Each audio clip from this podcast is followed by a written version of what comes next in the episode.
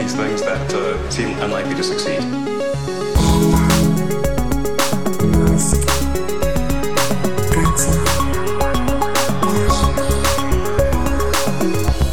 Bueno, bienvenidos a un nuevo episodio de Elo. Mi nombre es Alex Barredo. Está conmigo, como siempre, Matías Tavia. ¿Qué tal estás? Hola a todos. Muy bien, la verdad. Sigo muy contento con la recepción que está teniendo el podcast. No estoy mirando las estadísticas, eso te lo tengo que decir. No sé si tú las has mirado, pero bueno, vamos a hablar este episodio de Hopper, que por fin ha despegado, se ha levantado del suelo. Vamos a comentar qué es lo que ha ocurrido, vamos a comentar lo que tiene que ocurrir y vamos a hablar de el informe de ventas del trimestre que ha acabado, el primer trimestre de 2018, que han sido un poco decepcionantes. Hay muchos pesimistas con Tesla, de estos que están como muy contentos, que parece que Tesla, ah, esto ya es el síntoma del apocalipsis de Tesla.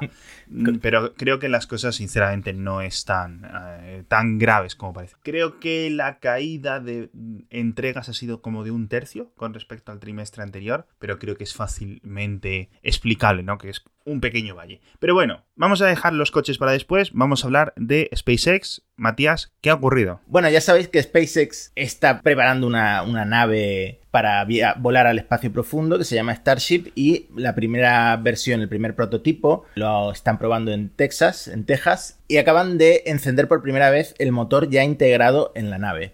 O sea, el Star Hopper, que es como le llaman a este prototipo, ha hecho su primer hop, es decir, su primera levitación. No ha sido nada espectacular, de hecho solo se ha levantado unos centímetros porque estaba atado a la plataforma de lanzamiento, pero bueno, es un comienzo para esta serie de, vuelos de prueba suborbitales que, veremos más adelante. Ya se sabe que, que solo tiene integrado un motor Raptor por el momento, eso es lo que te iba a preguntar, porque solo tiene ahora mismo un motor. ¿El Raptor es el mismo que tienen los Falcon 9? No, es un motor nuevo que usa un propulsante distinto. Eh, los motores del Falcon usan queroseno y oxígeno líquido y eh, estos motores Raptor usan metano líquido y oxígeno líquido. Eh, es un motor muy potente. El, el Starhopper llevará tres cuando esté ya montado para sus primeros vuelos suborbitales. Por el momento lo han probado con un solo motor integrado. Ya te digo que ha sido una prueba muy sencilla que se ha levantado apenas centímetros. De hecho, en los vídeos que que se han grabado desde lejos no se, no se aprecia ningún tipo de, levitación, ningún tipo de, alzamiento por parte del cohete. Eso es otra de las cosas que te iba a preguntar, porque yo he estado viendo los vídeos, que los dejamos todos como siempre en las notas del episodio, y yo he visto una bola de fuego y no sabía qué había pasado. Digo, digo, me han pasado un vídeo de una explosión de gas en algún sitio, no de un cohete despegando. Sí, fácilmente parece una que, que ha explotado el cohete. Y además, ya sabemos, como lo comentaste tú en el último episodio, eh, no es un prototipo muy llamativo, parece que lo ha hecho un chatarrero. Es, eh, a pesar de, que, de, ser, descomunal, es bastante grande. Eh, no parece algo diseñado por SpaceX, pero estamos hablando de, una, una versión muy primitiva de lo que será la Starship, esta gran nave que además irá montada en una super etapa llamada Super Heavy va a ser unos cohetes más potentes de, la historia en general, con una capacidad de carga de 100 toneladas, pero bueno, por ahora lo que tenemos es esto, es este, eh, esta especie de cápsula gigante que están probando poco a poco en, en Texas. ¿Y hay fechas? ¿Hay fechas para algo? En plan, vale, ok, tenemos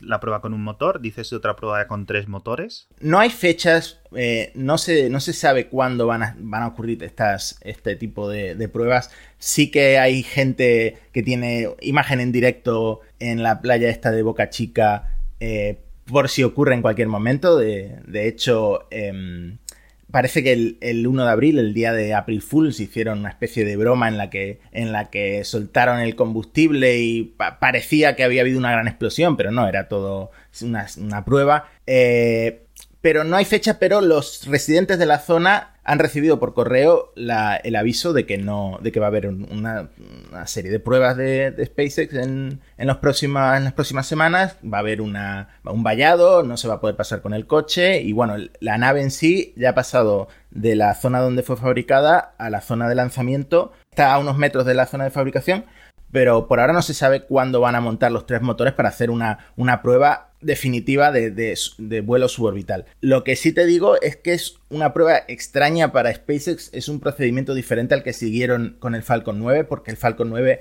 en primer lugar hicieron una prueba estática del motor. En este caso directamente la primera, el primer encendido del motor dejaron suelto, bueno, no suelto, sino atado a la, a la plataforma del cohete. Es decir, con la primera prueba del motor ya hicieron un mini lanzamiento de unos centímetros. No sabemos por qué este cambio, pero es solo un comienzo de una serie de pruebas que veremos en las próximas semanas.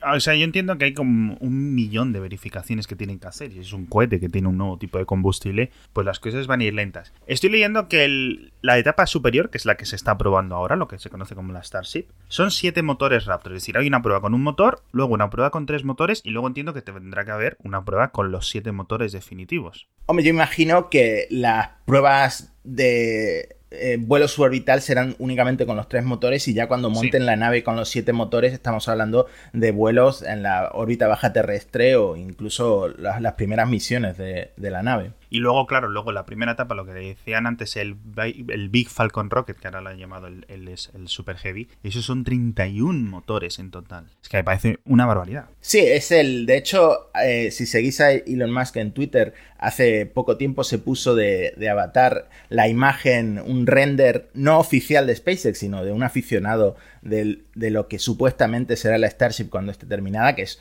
un bicho gigantesco de acero inoxidable eh, que ya comentábamos que tiene, tiene un aspecto un poco entre futurista y retro. Es, es, algo un poco extraño. La verdad es que mola, tío. Mola verlo. Y, es ilusionante por todo lo que comentábamos de lo que va a poder llegar a conseguir esta nave. Por cierto, hablando de naves, eh, la competencia de SpaceX, la competencia de Elon, de nuestro Elon, no le están yendo bien las cosas. ¿Qué ha ocurrido con Boeing? Porque me estabas comentando antes que se están retrasando. Bueno, Boeing ya se sabe que es eh, la otra empresa que consiguió este contrato de, de la NASA para llevar astronautas a la Estación Espacial Internacional, el programa comercial de tripulación de la, de la NASA, que por primera vez lanzará eh, astronautas desde suelo estadounidense desde 2011. Y mm, aunque estaba programado que Boeing fuera la primera en volar astronautas a la Estación Espacial Internacional se está retrasando y parece que SpaceX la, está adelantando por la derecha, porque ya vimos que SpaceX completó el primer vuelo de prueba de la Crew Dragon con éxito total, eh, llevó la nave a la, Estación Espacial, la, la, acopló y luego volvió a la Tierra con un reingreso en la atmósfera perfecto.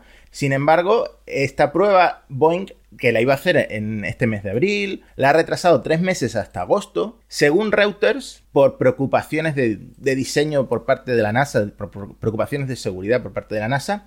¿Y qué ha pasado? Esto la NASA lo ha negado. La NASA atribuye el retraso a problemas de agenda de United Launch Alliance, que es eh, la, empresa que va a lanzar la nave de Boeing. Eh, por, lo visto, eh, eh, la ULA tiene una misión importante para la Fuerza Aérea en junio, por lo que no puede lanzar la, nave de, Boeing que se llama Starliner. En cualquier caso, Boeing es uno de los mayores contratistas de la NASA y les están dando muchas oportunidades para, para terminar de, realizar todos estos ajustes en la Starliner y, le y han prometido que Boeing será la primera eh, la primera empresa que realizará una misión de larga duración, una misión comercial de larga duración a la, Estación Espacial Internacional a finales de año. Sabemos que SpaceX va a ser probablemente la primera en, lanzar dos astronautas a la Estación Espacial Internacional. Lo hará quizá eh, después del verano, porque en julio tiene la segunda prueba sin tripulación.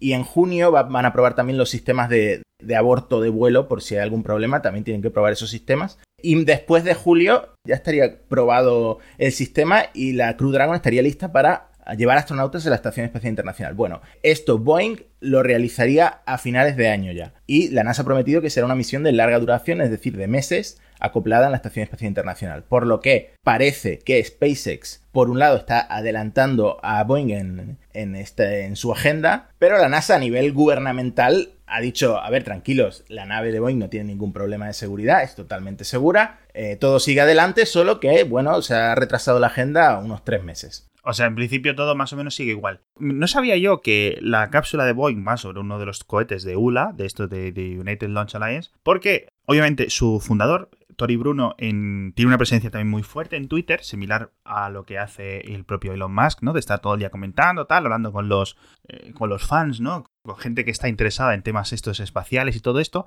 pero es una persona diametralmente opuesta al propio Elon Musk, que es una persona como muy sosegada, muy calmada, que tiene un, ¿sabes? Que no tiene una conversación, que no está posteando memes, ni no sé qué, todos estos temas. Que por cierto, sin querer dejar de hablar del espacio, podemos hablar un momento del rap de Jarambe? Porque, ¿qué ha ocurrido, tío? O sea, yo de repente me levanto un día y digo, ¿qué está ocurriendo? No sé si quería otra vez, otra vez impresionar a Grimes o por qué ha lanzado este...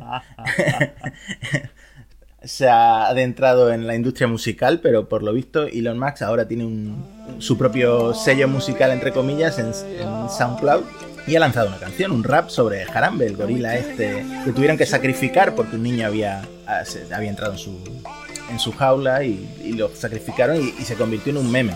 Lo voy a poner ahora aquí un poco.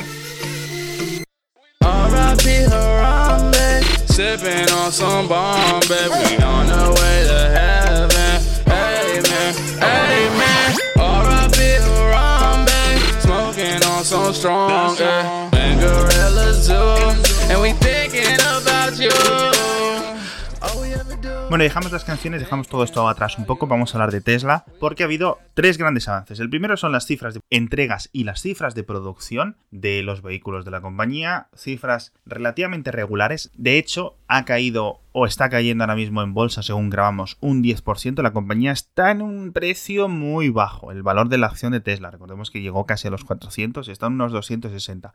Dicho esto, preocupante, cifras de ventas, pero yo creo, yo creo que simplemente se deben a que, oye, pues es que no hemos podido entregar las cosas. Eh, están llegando los coches ahora a Europa, están llegando los coches, los Model 3 a China y simplemente, bueno, pues este hay como una especie de diferido entre la producción y las entregas. Las entregas siempre son un proceso muy complicado, las entregas por una compañía como Tesla que no tiene concesionarios, que tiene que hacer sus propias entregas, pues son más complicadas. De hecho, de hecho, me gustaría que os pasarais por un vídeo de los de Kilómetro 77, este blog o este medio de comunicación digital sobre automóviles, que es muy interesante. Fueron, se compraron un Model 3 de alta gama, un long range, etcétera, y fueron a recogerlo aquí, a un sitio que está bastante cerca de mi casa, de hecho, que es donde Tesla entrega los coches en Madrid. Y la situación, según ellos, fue un poco que Es un vídeo cortito, son unos minutos, y podéis ver cómo es la situación de entrega, que no es lo que tú te esperas de un coche de 60.000 euros, sinceramente. O sea, tampoco me espero que me rieguen en champán y en caviar, ¿no? Mientras me compro el coche. Pero tampoco me espero que esté un descampado ahí con cuatro carpas y un montón de arena y de polvo. ¿Sabes a lo que me refiero? Sí, bastante lamentable.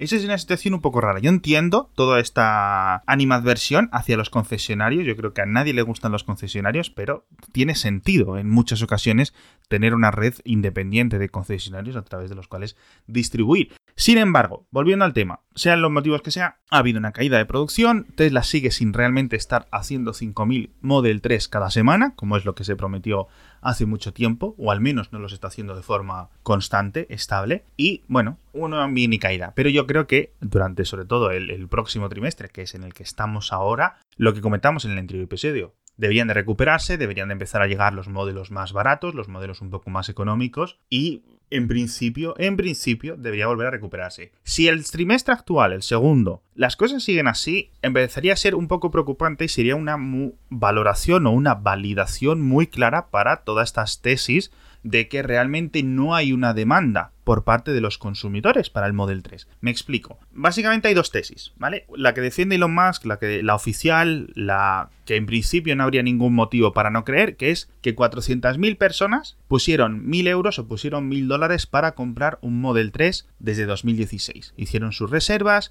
muchos han solicitado la devolución, pero Tesla no da las cifras de cuántas devoluciones de estos 1.000 euros, de estos 1.000 dólares se han hecho, ¿vale? Pero sigue manteniendo en diversos eh, comunicados oficiales que hay 400.000 o que había como 400.000 o más de 400.000. La cifra no, no me queda clara, ¿no? pero es lo que hay. La tesis contraria, la tesis que pone en duda la tesis oficial es que no hay esa demanda. Es, posible que en algún momento lo hubiera, es posible que en un montón de personas llevados ¿no? adelante por, oye, quiero este coche de 35 mil dólares que luego con los descuentos se me va a quedar en tanto y tanto y tanto y voy a tener un coche de la leche súper barato, etcétera, cuando al final hemos visto que uno estaba llegando ya en 2019 y por otra parte pues que no iba a ser tan barato, ¿no? Como, como estaba, o como la gente se lo pintaba, ¿no? Sobre todo por un tema de deducciones y de subvenciones en Estados Unidos. Entonces, si la demanda, si las ventas, ah, una vez que empiece la producción, una vez que empiecen las llegadas, las entregas de este Model 3 barato, siguen sin estar al nivel, siguen sin corresponderse con nuestra supuesta, digamos, número de pedidos de 400.000, que podemos suponer que la mayoría son del modelo barato, por mero lógica, ¿no? Significaría, uno, que Tesla no solo no está produciéndolos, con lo cual podríamos asumir que tendría un problema de producción, que no debería de tener, ¿vale?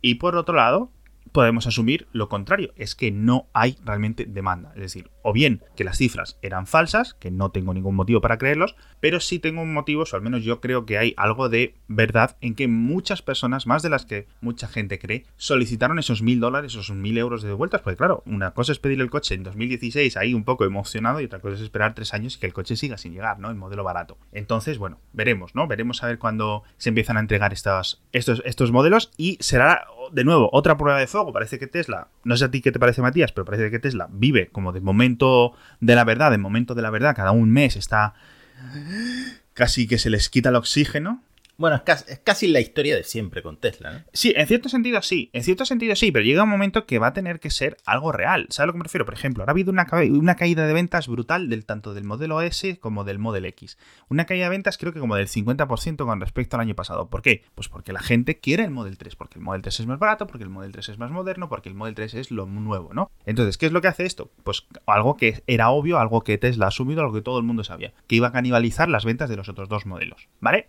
Si los otros caen y el nuevo modelo, que es el 3, incluso cuando esté a 35.000 dólares o los 40.000 euros o el precio realmente que salga en Europa definitivamente, no hay la demanda que se supone que existe almacenada, ¿no? Pendiente con el cheque preparado para comprarlos, ahí sí que mente realmente habría un problema. Porque claro, Tesla hace año y pico o hace dos años tenía mucho dinero en el banco.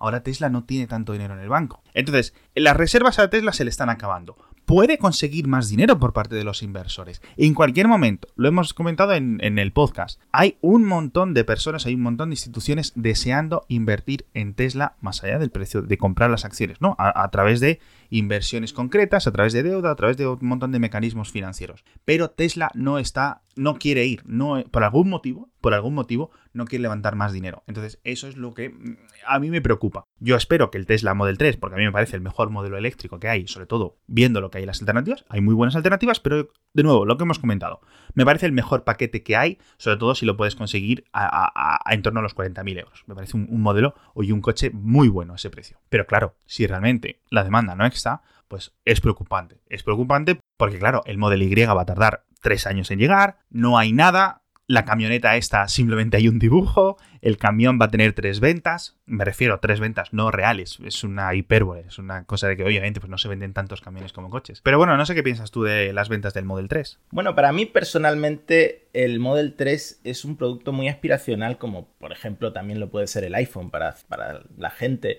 la demanda dependerá de, esos usuarios que quieran tener el, coche tecnológico por, excelencia.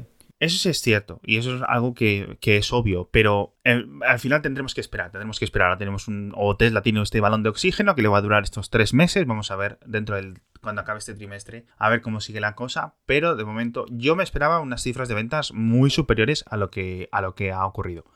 Pero bueno, cambiando de tema, pero seguimos con Tesla, hay dos eventos a continuación muy importantes. Uno que lo comentaremos cuando ocurra, que es la el arbitraje que va a enfrentar a Elon Musk con la propia agencia de valores y de seguridades de Estados Unidos. Ya sabéis por este tema de los tweets que no puede poner, que se supone que los tienen que revisar un abogados. Creo que va a haber una especie de careo, no sé si un careo en plan formal o en plan informal o por carta o cómo va a ocurrir, pero es inminente, lo comentaremos en el próximo episodio. Lo que sí sabemos, Matías, esto quiero que lo comentes tú porque seguro que lo tienes mucho más claro que yo, es que han anunciado un montón de mejoras en el NOAA, en el Navigator Autopilot, que lo comentamos en el anterior episodio, pero ahora ya son oficiales y van un poco más allá de lo que habíamos visto. Sí, de hecho vimos varios vídeos eh, y los comentamos en el episodio anterior de la gente que está en el programa de beta testing que se llama Early Access Program, pero desde ayer la nueva versión de Navigator en Autopilot está disponible. Ya sabéis que Navigator en Autopilot fue lanzado en noviembre. Ahora esta nueva versión por primera vez incluye la posibilidad de que el coche cambie de carril eh, automáticamente sin, sin, que el usuario tenga que darle permiso con la palanca de, intermitentes. En la nueva versión hay tres opciones nuevas en el menú de personalización de, auto, de Autopilot. Tienes la opción de que el Navigator en Autopilot se inicie automáticamente con cada viaje, es decir, cada vez que entres en una autopista, el coche empezará a cambiar solo de carril, pero tú eres el que decide si el cambio de carril lo realiza el coche o tienes que autorizarlo tú, es decir, sigues pudiendo tener el control de los cambios de carriles. Sin embargo, si ahora quieres dejar la opción de que el coche cambie solo de carril, lo hará automáticamente lanzándote una notificación tanto sonora, como suena una campanita, como visual.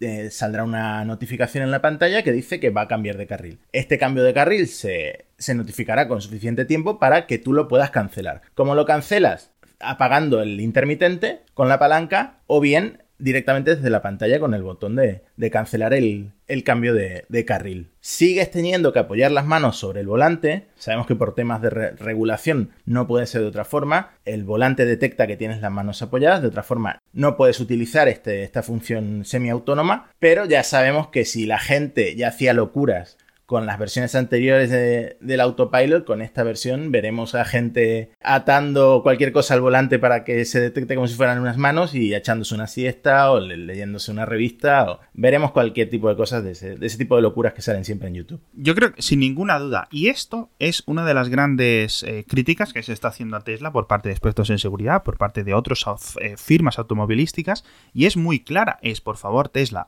podéis poner un sistema de verificación interna dentro del coche que mire, que observe al piloto y su comportamiento, que no simplemente sean un par de sensores dentro del volante, una cámara interna dentro del propio coche que vigile qué es lo que está haciendo el piloto. Si el piloto porque es que hay casos, de estos que dices tú que hemos visto en YouTube, de gente durmiendo en el asiento de atrás, de gente que se pone en el asiento del copiloto y se pone a grabar cómo va el coche vacío, de gente dormida, de gente que pone una naranja para que el, dentro de la situación del volante, para que el volante se piense que hay presión y que están las manos cogidas. O sea, hay mil trucos, tío, hay mil trucos. Y todo me parece peligroso. Y yo no entiendo aún, no entiendo aún el motivo por el que Tesla, como hacen otros fabricantes, pones una pequeña cámara dentro, se la envías al ordenador para que la revise, para ver que tienes los ojos abiertos, para ver que tus ojos van apuntando en la dirección correcta, que están mirando, que están mirando al frente de la carretera y todas estas cosas. Yo creo que también hay una parte de que la gente no le gusta que una empresa eh, ponga las reglas tan, tan estrictas y tan claras. La gente prefiere tener esa libertad, aunque luego sea una locura y una pero si se pueden hacer cámaras que sea un circuito cerrado, es decir, que solo, sea el, que solo las analice el ordenador, el, ordenador no necesita enviarlas a ningún sitio, ¿sabes? No hay ningún ingeniero en, Tesla que te vaya a ver sacándote los mocos. Y esa es la gracia de los Tesla. Los Tesla envían toda su información, todo lo que graban, todas las localizaciones, todo en todo momento está enviándose a los servidores de Tesla. Entonces, ¿qué más te da que te revisen? Yo creo, esa, eso de que es la privacidad, no sé qué, yo no lo veo. Entiendo que hay mucha gente, los listillos, los que se quieren dormir atrás, los dos esa gente, que dice, no, vale, no quiero que me lo pongan, pero yo creo que es algo bueno para el resto de conductores, para el resto de personas en la vía, para peatones, para... Vamos, me parece una, decisión que realmente no entiendo cómo Tesla no lo está poniendo. Y espero que en el futuro venga, ¿eh? Espero que en el futuro venga. Dicho esto, Navigator en Autopilot ya lo tienen muchas personas, vamos a ver si vemos vídeos de cómo está funcionando ahora, de funcionamiento etcétera. Pero también ha anunciado una visita para inversores el 19 de abril. Sí, es un evento muy curioso porque aunque sea un evento para inversores, vamos a conocer por primera vez funciones de, autopilot que llegarán en el futuro. Eh, el evento va a ser el 19 de abril, se llama Autonomy Investor Day y van a demostrar las capacidades del nuevo ordenador de, Tesla que antes lo llamábamos hardware 3.0 pero ahora se conoce como Tesla FSD, de Full Self Driving. Este nuevo ordenador, según ha dicho adelantado Elon en Twitter, va a ser una orden de magnitud más potente que el hardware actual, que es el hardware 2. Y, va, y se llama así, se llama Full Self Driving porque va a habilitar en el futuro la conducción completamente autónoma que llevan prometiéndonos eh, bastante tiempo. Eh, con una actualización, con una simple actualización de software over the air, la gente que tenga instalado esta nueva computadora en el, en el coche va, va a poder aprovechar todas las funciones de, conducción autónoma que mucha gente ya ha comprado de antemano con, sus Teslas. Todo este paquete que cuesta como 5.000 euros, ¿no? Exactamente, es un ordenador completamente nuevo que tiene un, motor neural como el que vemos en, muchos teléfonos, un chip de inteligencia artificial que me imagino que se comunicará con la nube para hacer cualquier tipo de cálculos. Este chip es el que había, el que estaba diseñando Tesla, porque esto usaba chips de Nvidia, si no recuerdo mal. Sí, salió la noticia con varias patentes que, ha registrado Tesla para este nuevo ordenador. Eh, se va a instalar, por cierto, de forma gratuita a todos los clientes que compraron la actualización de conducción autónoma en sus Teslas tanto en el S, en el X como en el, como en el 3. Y el tema es que mm, no, va, no va a salir pronto porque según el propio Elon el software no está optimizado para, para este ordenador nuevo y aunque se instalara en este momento sería contraproducente porque necesitan optimizar el software o desarrollar el software para, para, esta, para este ordenador para que funcione funcione correctamente. Eh, otra promesa de Elon en Twitter es que no, no hace falta cambiar los sensores de los coches ni el cableado, simplemente se instala el ordenador nuevo y en un futuro con una actualización de software te la descargas y tienes la conducción autónoma. O sea que en principio, no, si compras el hardware actual, te lo van a cambiar por el hardware nuevo, gratis, y además luego llegará una actualización de software. La actualización de software de la que hablo es la de la conducción autónoma total, que por supuesto eso estamos hablando de un futuro quizá a medio o largo plazo, aunque según. Sí, no, no, no, eso, de eso no, de eso yo creo que ya debemos dejar de hablar porque es en plan, mira, tíos, cuando llegue, llegue, si es 2030 es 2030 y es lo que hay. Yo lo que quiero es que el coche no se, que reconozca los semáforos, básicamente es lo que te pido, Tesla, no te pido más. Pero en principio vienen las dos cosas, es decir, si tú pagas 5.000 euros o los 5.000 más los 3.000 de la otra parte, ¿no? Tienes el paquete extra y con este paquete te van a cambiar el ordenador por uno nuevo gratuitamente cuando esté. Exactamente, y el cambio de nombre del que he hablado, lo que antes conocíamos como Hardware 3, se llamará FSD de Full Safe Driving porque promete ser algún día el ordenador que va a conseguir la conducción completamente autónoma. Bueno, veremos, veremos cómo está la cosa. Bueno, muchas cosas excitantes para el futuro, como siempre con esta compañía, con estas compañías, tanto con el Hopper de SpaceX. Vamos a ver cuándo podemos ver el despegue de tres motores. Vamos a ver cómo evoluciona. Vamos a ver si les ponen el cono que le falta. Vamos a ver qué es lo que ocurre con los próximos, con estas actualizaciones de software para los Tesla y vamos a ver qué es lo que ocurre con este juicio que tiene o este arbitraje que tiene ahora mismo Elon con los eh, burócratas en Estados Unidos. Bueno, pues yo creo que hemos comentado suficientes cosas, Matías. Muy bien, siempre, siempre están las semanas cargadas de novedades por parte de Tesla. La verdad, la verdad es que sí. Bueno, pues nos despedimos hasta el próximo episodio. Ya sabéis que siempre podéis dejar un comentario, una valoración, una estrella, un, lo que queráis en la plataforma de podcast que utilicéis, que comentéis a vuestros amigos, a vuestros familiares y a vuestros enemigos también sobre este podcast para que cualquier persona que quiera escucharlo llegue a él. Muchísimas gracias como siempre a todos por escucharnos. Hasta la próxima. Gracias.